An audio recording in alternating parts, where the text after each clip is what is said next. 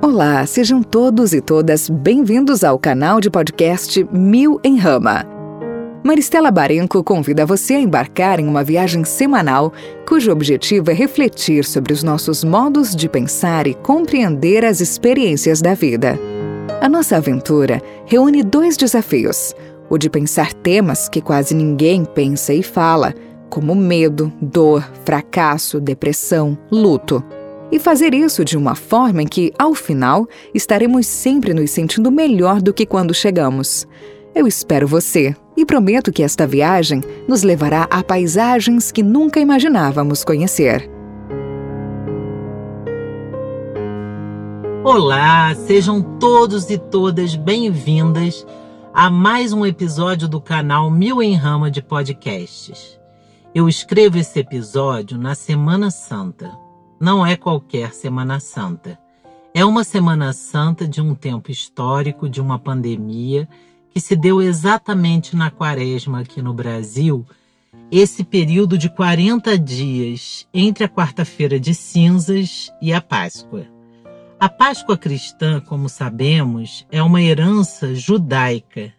De origem hebraica, Páscoa ou Pessá, que significa passagem, designa originalmente um festival judaico em que se comemorava o Êxodo, a saída da escravidão do Egito do povo hebreu, comandados por Moisés para a Terra Prometida. Mas no século I, a Páscoa cristã marcará o evento da ressurreição de Jesus e sua passagem de morte para a vida. A origem dessa festa, no entanto, é muito antiga e tem referência muitos séculos antes à devoção da deusa anglo-saxônica Eostre, deusa do amanhecer, que marcava os cultos chamados de pagãos do início da primavera no final de março na Europa, exatamente a entrada do outono para nós. Acredita-se na ligação do termo Páscoa, que em inglês significa Easter, com a deusa Eostre. A Páscoa é uma festa móvel. Ela acontece no primeiro domingo, depois da lua cheia, chamada de lua cheia pascal, após o equinócio de março, primavera para os europeus, outono para nós. Isso foi estabelecido no ano de 325 depois de Cristo, ou como as filosofias afroperspectivistas chamam agora, 325 depois da Era Comum, num concílio chamado de Nicéia. Bom, esse podcast não quer ser um texto cristão. Ele aspira a ser um texto reflexivo e, nesse sentido, seja como elemento de fé para a devoção cristã ou narrativa histórica para os que não são cristãos ou mesmo os céticos, ou ainda como elemento simbólico cultural, esses rituais, essas datas, esses tempos são quase arquetípicos, porque marcam a história e vida de muitas coletividades e nos tocam psiquicamente de uma forma ancestral.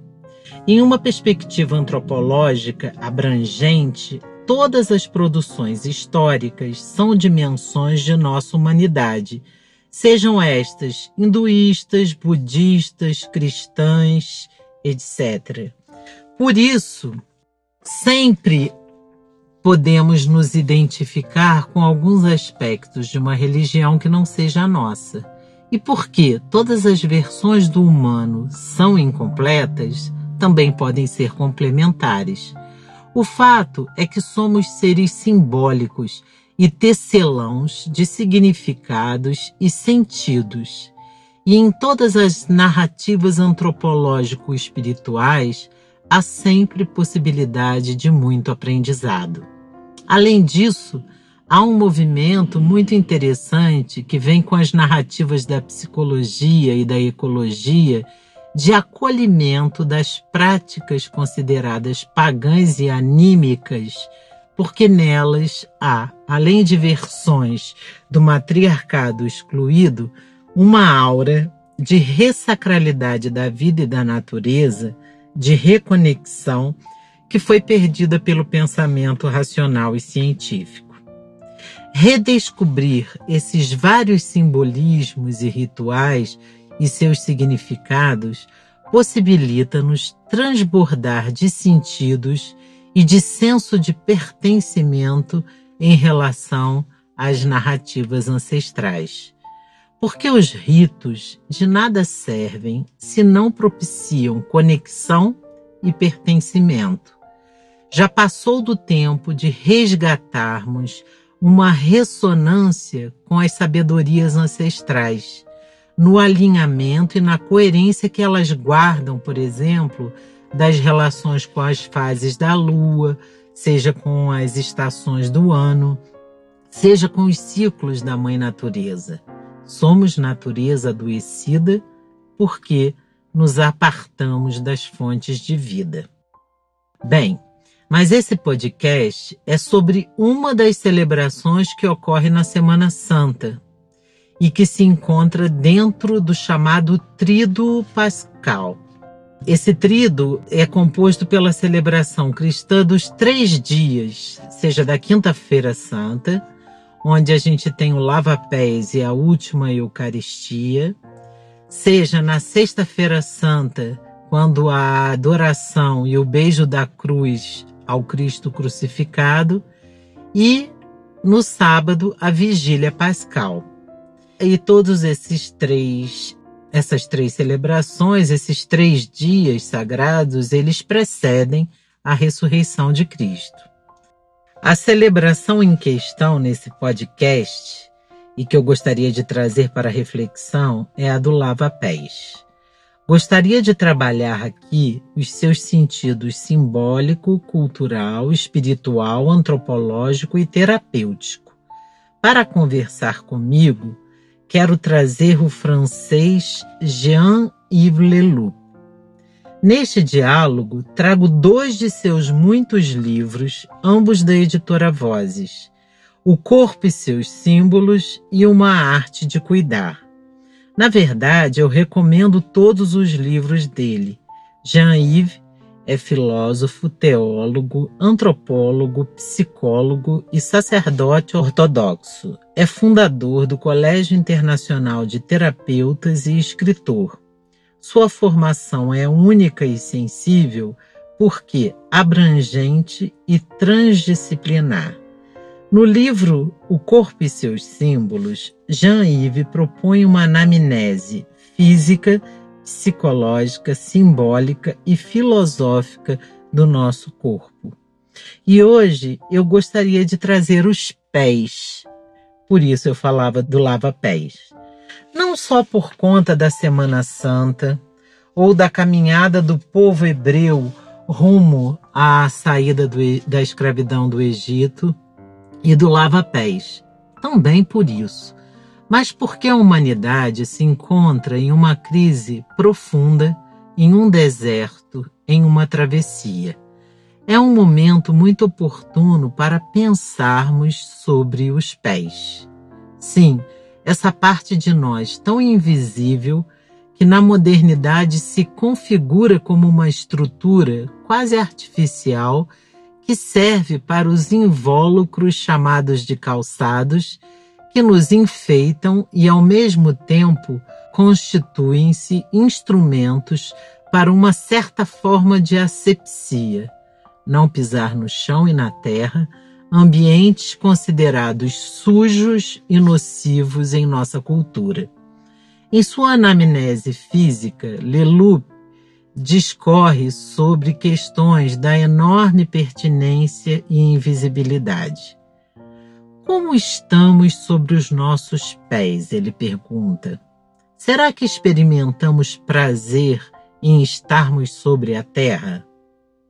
Na anamnese psicológica, Leloup aprofunda as questões que levantou na anamnese física, provocando-nos sobre o desejo que nos chamou à existência. Será que fomos desejados ou não? Aqui trazemos então o tema das raízes, dos pés como raízes. Não é por acaso que falamos em planta dos pés. Toda planta clama por raízes. Quais são as nossas raízes? Que expectativas nutriram a nossa chegada neste mundo? Que expectativas nutrimos com a chegada de nossos filhos?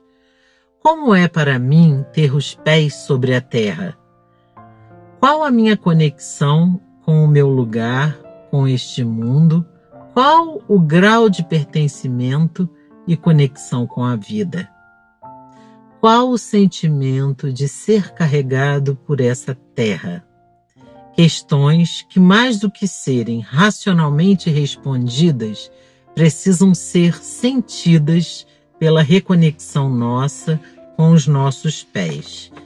Estruturalmente, os pés, os rins e as orelhas guardam uma relação entre si, segundo Lelu.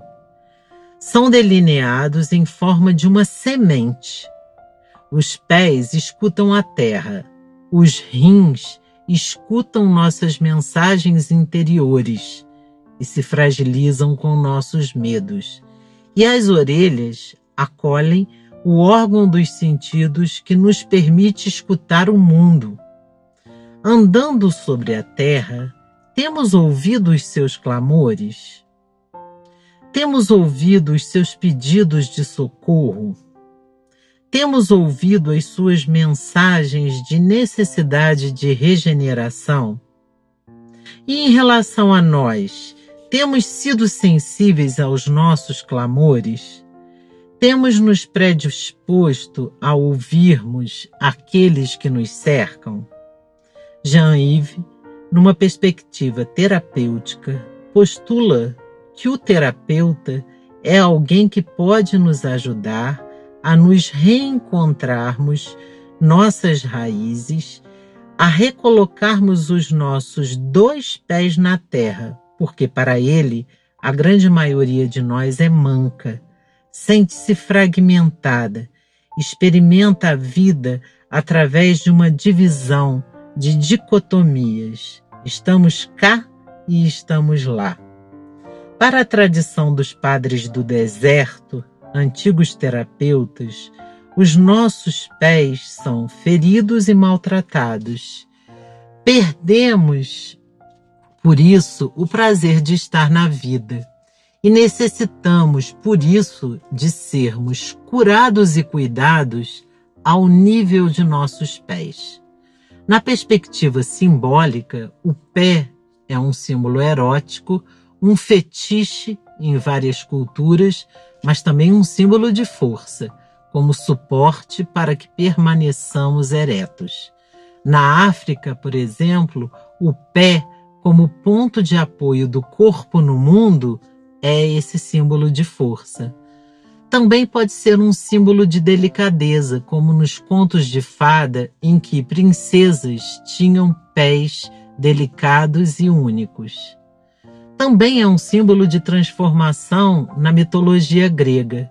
Temos os pés torcidos e distendidos de Édipo, assim como os pés alados de Hermes, simbolizando aqui o processo de transformação. Terapeuticamente, temos as tradições das massagens, do escaldapés, formas de cultivarmos a nossa polaridade, a fim de que, por ela, possa escoar nossos pesos, sobrecargas e tensões. E aqui, numa perspectiva transpessoal que dialoga com a terapêutica e com a espiritualidade, entra o ponto que eu gostaria de pensar. Jean-Yves postula que em várias tradições há um mestre que lava os pés de seus discípulos ou seguidores. No Evangelho e na celebração da Quinta-feira Santa, temos exatamente a celebração do lava-pés, em que se rememora que Jesus lavou os pés de seus discípulos. Ficamos com a tradição mais piegas e pobre deste acontecimento, achamos que é um ato de submissão, de humildade extrema, mas que caminha na perspectiva de uma relação idealizada, quase de subserviência. Para Jean-Yves, o lava-pés tem outro significado. Significa, sobretudo, devolver a alguém a sua capacidade de prazer e recolocá-lo de pé. É, pois, um gesto de cura e de amor e, sobretudo, de horizontalidade. Colocar-se ao nível dos pés significaria ajudar alguém a se reerguer a partir de suas raízes. É como fazer-se raiz diante da raiz do outro.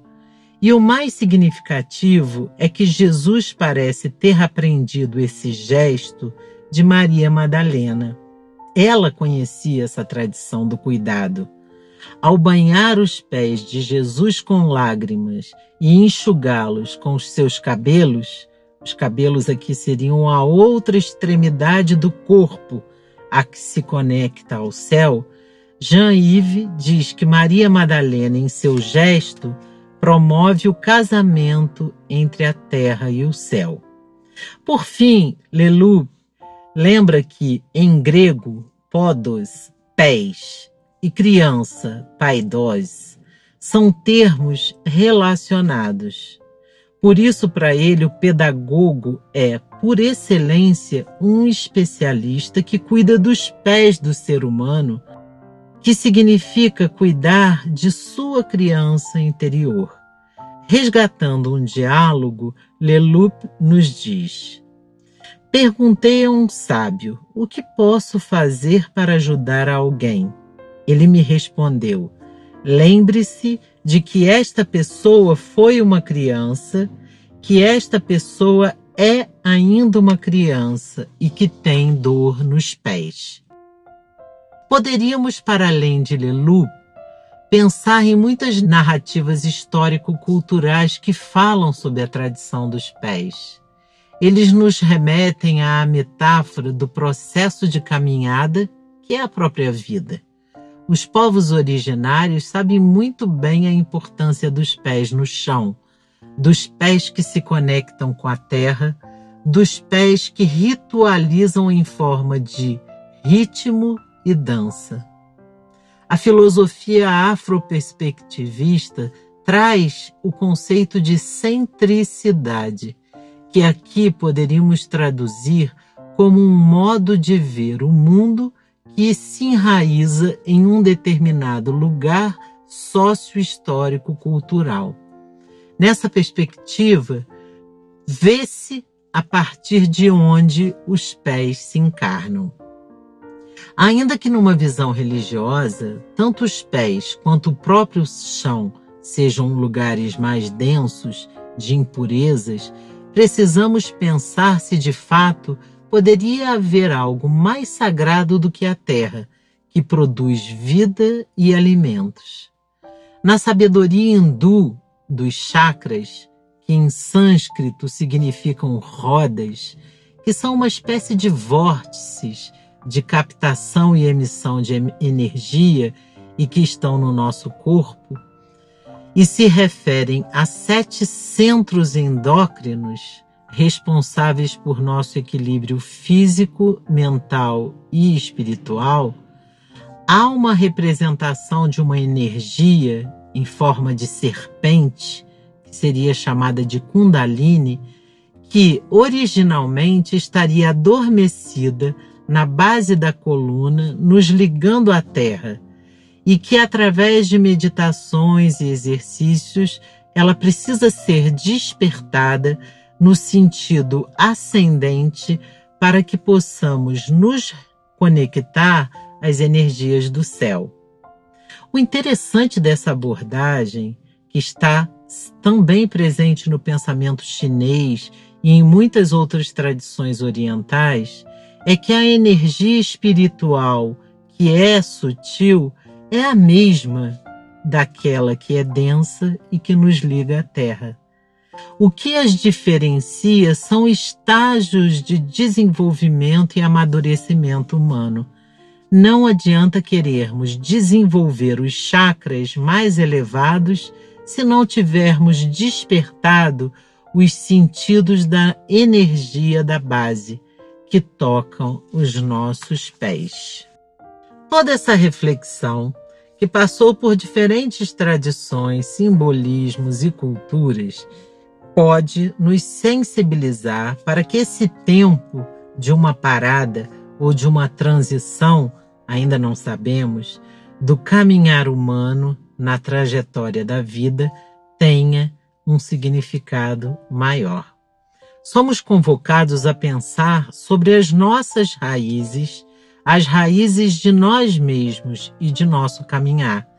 Somos convocados a pensar sobre os ritmos e sentidos que atribuímos à nossa forma de estar no mundo. Os nossos pés tocam a terra com reverência ou sem consciência. Os nossos pés possuem raízes que nos estruturam nos tempos de ventania e tempestade, ou nem temos mais consciência de nossas raízes.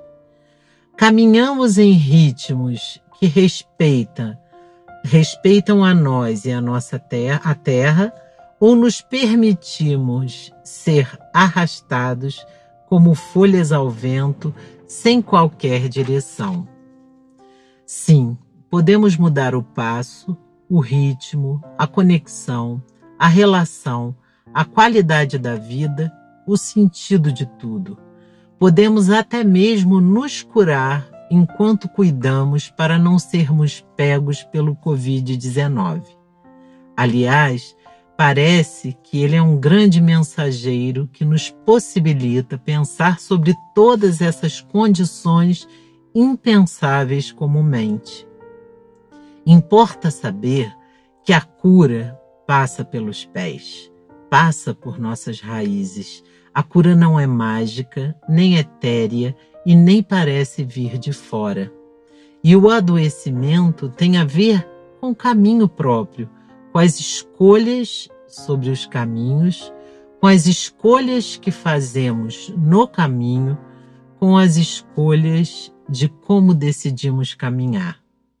Que tal pegarmos carona com a força histórica e mística deste momento e desse tempo, seja ela da entrada de uma nova estação, no caso o outono, onde a vida se despoja, seja da memória de um povo que deixou a escravidão, seja a da mística cristã que celebra o evento mais importante de sua espiritualidade, a ressurreição de Jesus Cristo, que veio selar que a vida não se deixa sucumbir com projetos de morte. Não importa.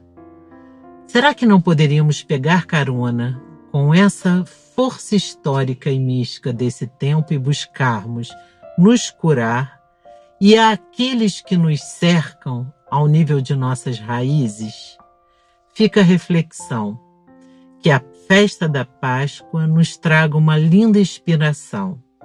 Um grande abraço para você e até o próximo episódio. Se você gostou da viagem e da paisagem de hoje, deixe seu recado. Se você tem perguntas e questões, compartilhe conosco. O que eu espero e desejo é que você esteja se sentindo muito melhor e mais potente do que quando chegou. Este é o objetivo deste trabalho. Até semana que vem!